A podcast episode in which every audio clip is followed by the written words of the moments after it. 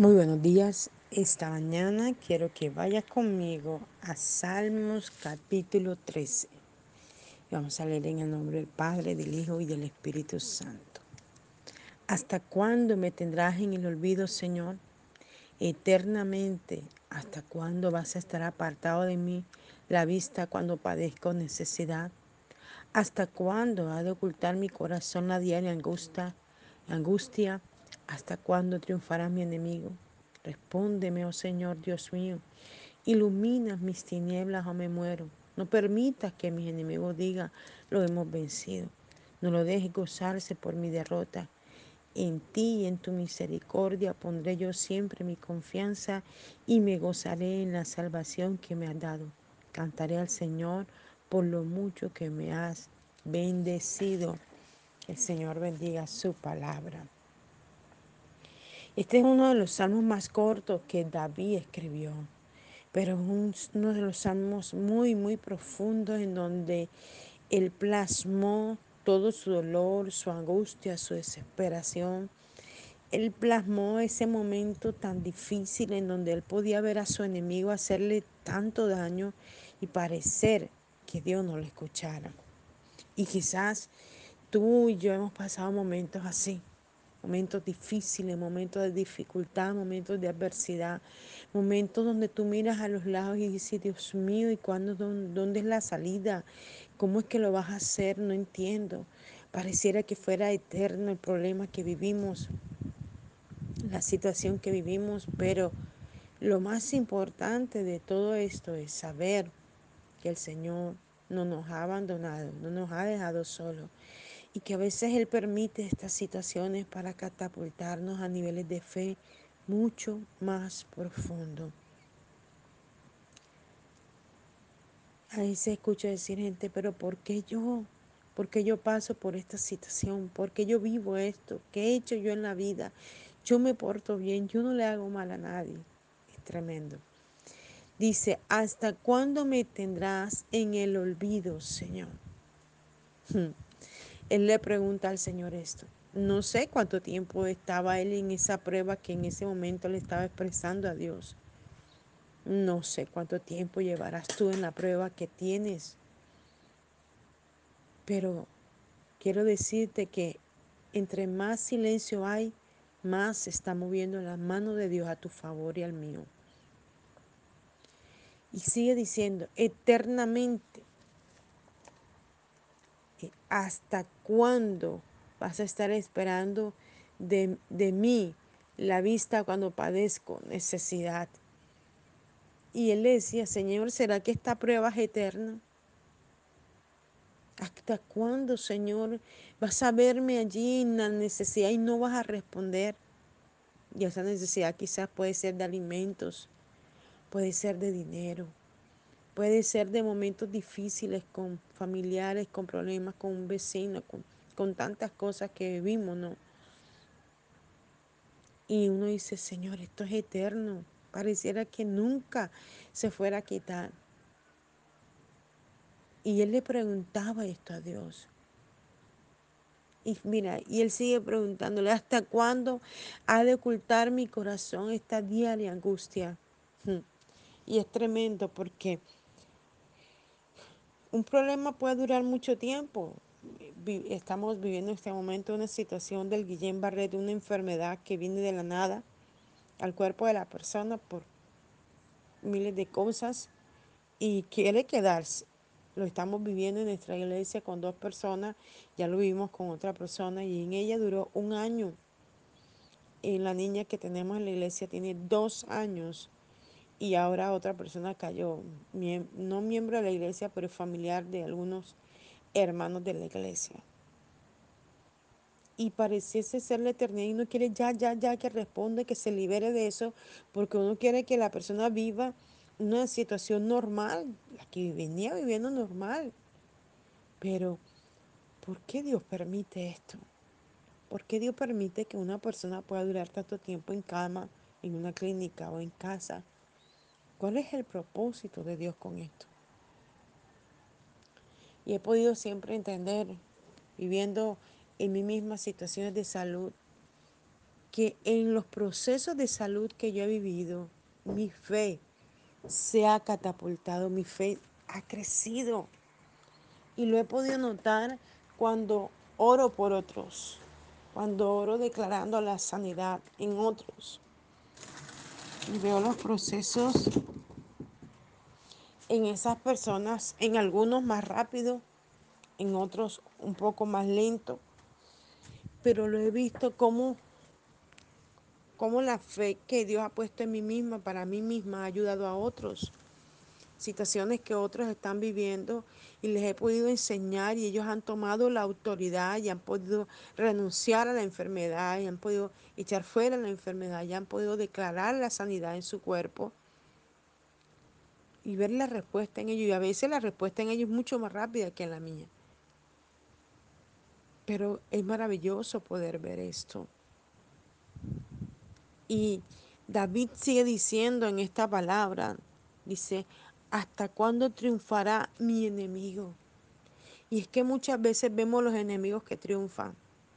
Hacen una cosa, hacen otra para afectarnos y nos sentimos afectados y los vemos a ellos muy tranquilos y los vemos como si no pasara nada y uno dice, Señor, pero ¿hasta cuándo? ¿Hasta cuándo esta persona que me hace daño habla mal de mí, me causa problemas en el trabajo, eh, me causa problemas en, en, en la comunidad? Ese enemigo que me persigue, que me, que me acosa, si es una situación de pecado, situaciones adversas en la persona.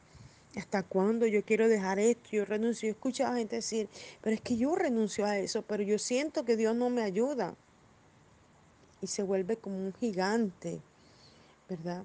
Pero es allí donde la fe se catapulta, donde eh, tomamos determinación, porque dice la palabra, determinarás a sí mismo una cosa y así se hará. Cuando nos determinamos a creerle a Dios aunque no veamos nada, cuando nos determinamos a dejar el pecado para agradar a Dios, aunque disfrutemos aparentemente ese, esa situación de pecado, pero nos determinamos a obedecer a Dios en todo. Entonces viene una, una respuesta positiva de Dios para nuestras vidas. Y esos enemigos que se levantan contra nosotros, sea en la salud, sea en el dinero, sea en el trabajo, sea en los negocios, sea en diferentes áreas, no sé cuál es tu proceso en particular, pero esos enemigos no serán para siempre.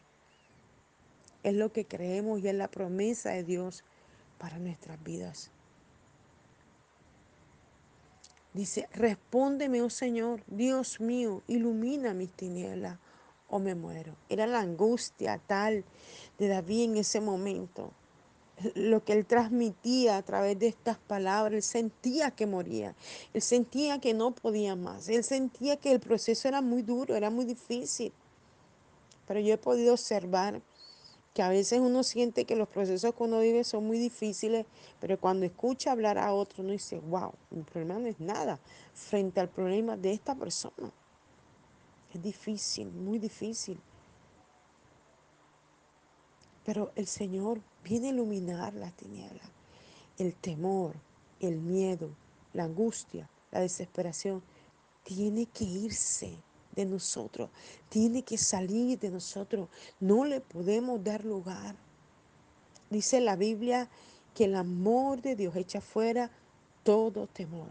¿Qué es lo que te atemoriza? ¿Qué es lo que te da miedo? Échalo fuera en el nombre de Jesús. Échalo fuera. El temor a la muerte, todos nos tenemos que morir en algún momento. Lo que sí yo le digo al enemigo, no me voy a morir cuando tú quieras ni de la manera que tú quieras, me voy a morir cuando Dios determine que ya mi tiempo se acabó y que Él tiene que llevarme de esta tierra. Pero cuando me vaya, me voy a ir con el Señor, porque para eso estoy trabajando, para eso estoy llevando mi vida, mi temperamento, mi carácter, mi ser a la presencia de Dios, renunciando a todo lo que a Dios no le agrada tomando la palabra, implementándola en mi vida para caminar en la instrucción de ella, para cuando me muera, me vaya con el Señor. Sigue diciendo la palabra del Señor, No permitas que mis enemigos digan, le hemos vencido. Hmm, y esto es tremendo, sobre todo cuando sabemos que los enemigos están cerca de nosotros, que están visibles a nuestros ojos, que nos están viendo. Me decía el Señor a través de una palabra profética, un varón el martes, varón que acaba de conocer, y me decía, te han enviado espíritus de muerte muchas veces, y tú sabes hasta el nombre de la persona. Y yo me reía, porque yo lo sé, yo sé quién es. Yo la veo todos los días, diariamente, a ella y su familia, y sé lo que hacen. Una tras otra cosa, el Señor me da la victoria. Y aún he escuchado de gente que sin saber que yo sé que ella es, me ha dicho, ella comenta esto de ti, no, esa señora no, no se mete con nadie, ella es una buena persona, ella lo que hace es predicar la palabra en la iglesia. Y yo le digo, wow, Señor, tremendo esto. Y, y, de, y escuchar a la gente que ella diga lo que ella dice. Es cierto lo que tu, tu pastora dice. Hay cosas espirituales que se mueven muy fuerte en la madrugada. Y yo la escucho cuando ella ora. Tremendo. Que el enemigo tenga que reconocer que el que está en ti es mayor que el que está en el mundo. Tenga que saber que aunque use lo que quiera usar contra ti, contra mí, Cristo, el vencedor en la cruz y destruyó todo lo que se levante contra tu vida y la mía. Y la promesa del Señor para nosotros. Y, y, y, él en su angustia, en su dolor, en su desesperación por lo que él estaba viviendo, dice, no los dejes gozarse por mi derrota. Porque quizás hubiera momentos en que él estuvo en derrota y quizás hay momentos en que estás en derrota y quizás hay momentos que estás en derrota. Pero le decía, no los dejes gozarse de mi derrota. Y por eso es tan importante que tú y yo seamos prudentes y sabios, que cuando tengamos un proceso, lo vivamos con Dios y no estemos divulgando a todo el mundo lo que pasamos, lo que sentimos, lo que vivimos. Mira, hay cosas que yo vivo en mi salud y que a nadie le digo ni a mi mamá ni a mis hijas. Y las vivo aquí en el altar. Y le digo al Señor, mira Señor, tu palabra dice, y comienzo a citar la palabra en mi vida. Pido apoyo a esa gente de altar de oración, mis amigos en Cristo en diferentes lugares del mundo. Les escribo y les digo, por favor, oren por mi salud. Pero no a todo el mundo le digo esto. Y comienzo a experimentar mejoría cada día más y sé que es la oración que unida con mi oración ante el Padre está teniendo respuesta. Dios no nos ha dejado solos ni nos dejará solos. Quizás a veces sentimos estar solos, pero Él está allí. El Espíritu Santo fue dejado en esta tierra para fortalecernos y ayudarnos. Para ayudarnos a afrontar la prueba o la dificultad que el Señor quiera permitir que nosotros pasemos. Y sigue diciendo la palabra del Señor, en ti y en tu misericordia pondré mi confianza y me gozaré en la salvación que me ha dado. Qué hermoso.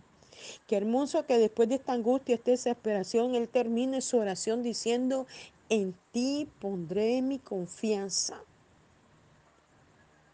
Me gozaré de la salvación que me has entregado.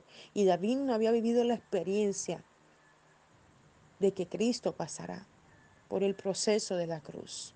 Ahora, ¿qué será de ti, de mí, cuando ya hemos experimentado esto tan maravilloso que Cristo hizo en la cruz? Morir, derramar su sangre por ti y por mí. Él nos ha dado una salvación tan grande y es la que quiere que experimentemos todos los seres humanos en esta tierra y seamos libres de todo pecado, de toda situación que nos asedia, de todo problema, de toda dificultad, de toda adversidad. ¿Cuál es tu adversidad? Emocional, espiritual, económica, social, de familia, de amigos, de vecinos, ¿de qué? ¿Cuál es tu situación? ¿De estudios? ¿De, de, de, de quizá una enfermedad eh, eh, que no tiene cura? al, al ojo humano, de que llevas mucho tiempo eh, estudiando y no has podido terminar tu carrera, llevas con una situación con un hijo y, y cada día lo ves peor. No sé cuál es la situación que tienes, pero sí te puedo decir algo. Dios nos quiere sacar de toda situación y quiere que esa situación nos catapulte a estar en el altar, pero de verdad. Hay gente que yo le, le, aconsejo y le digo, pastora, yo oro. Pero que tanta vida de intimidad y de relación y de confianza. Porque a veces escucha uno hacer eh, esas oraciones de lamento en vez de tomar autoridad en el mundo espiritual, la autoridad que Cristo nos entregó y ordenarle las tinieblas que salgan de nosotros en nuestra vida, en el nombre de Jesús. Y termina este capítulo 13 que me encanta muchísimo. Dice, cantaré Señor, al Señor por lo mucho que me ha bendecido. Cantaré al Señor por lo mucho que me ha bendecido. Es que solo el respirar, como se lo decía alguien ayer, solo el respirar es una bendición. Que tú te puedas comer un plato de comida en paz y tranquilo, así sea uno, es una bendición. Y si no tienes y te toca ayunar, gloria al Señor. Esto es tremendo. El poder abrir la boca y exaltar el nombre del Señor, el poder glorificar a Dios aún por un estado de enfermedad, aún porque no tengo un empleo, aún porque tengo una deuda. Pero que nada de eso me robe el gozo de la salvación, sino que yo pueda exaltar y bendecir el nombre de Dios, teniendo la confianza y la seguridad que Él me sacará de toda situación adversa y me llevará a niveles de gloria de bendición, de paz, de gozo, de tranquilidad. Que esta palabra pueda llegar hasta lo más profundo de tu alma, de tu espíritu, de tu corazón, como lo ha llegado a mí esta mañana, que me ha hecho confiar más en Él, saber que Él puede hacer cosas en el corazón de cada uno de nosotros y que lo único que Él quiere es que nosotros lo dejemos hacer.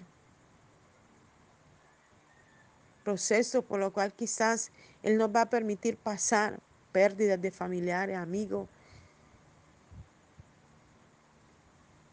Padre, te damos gracias esta mañana por esta hermosa palabra, Señor, que pueda penetrar hasta lo más íntimo de nuestro ser y nos pueda ayudar a levantarnos cada vez más en nuestra fe, Señor. Bendice a cada oyente que cada día escucha este devocional, Señor. Gracias te damos, Espíritu Santo, esta mañana. Les hablé la apóstol Janet Rentería desde el altar de Mensajeros de la Cruz de Cristo, Barranquilla, Colombia. Un abrazo fuerte en la distancia. Dios le bendiga.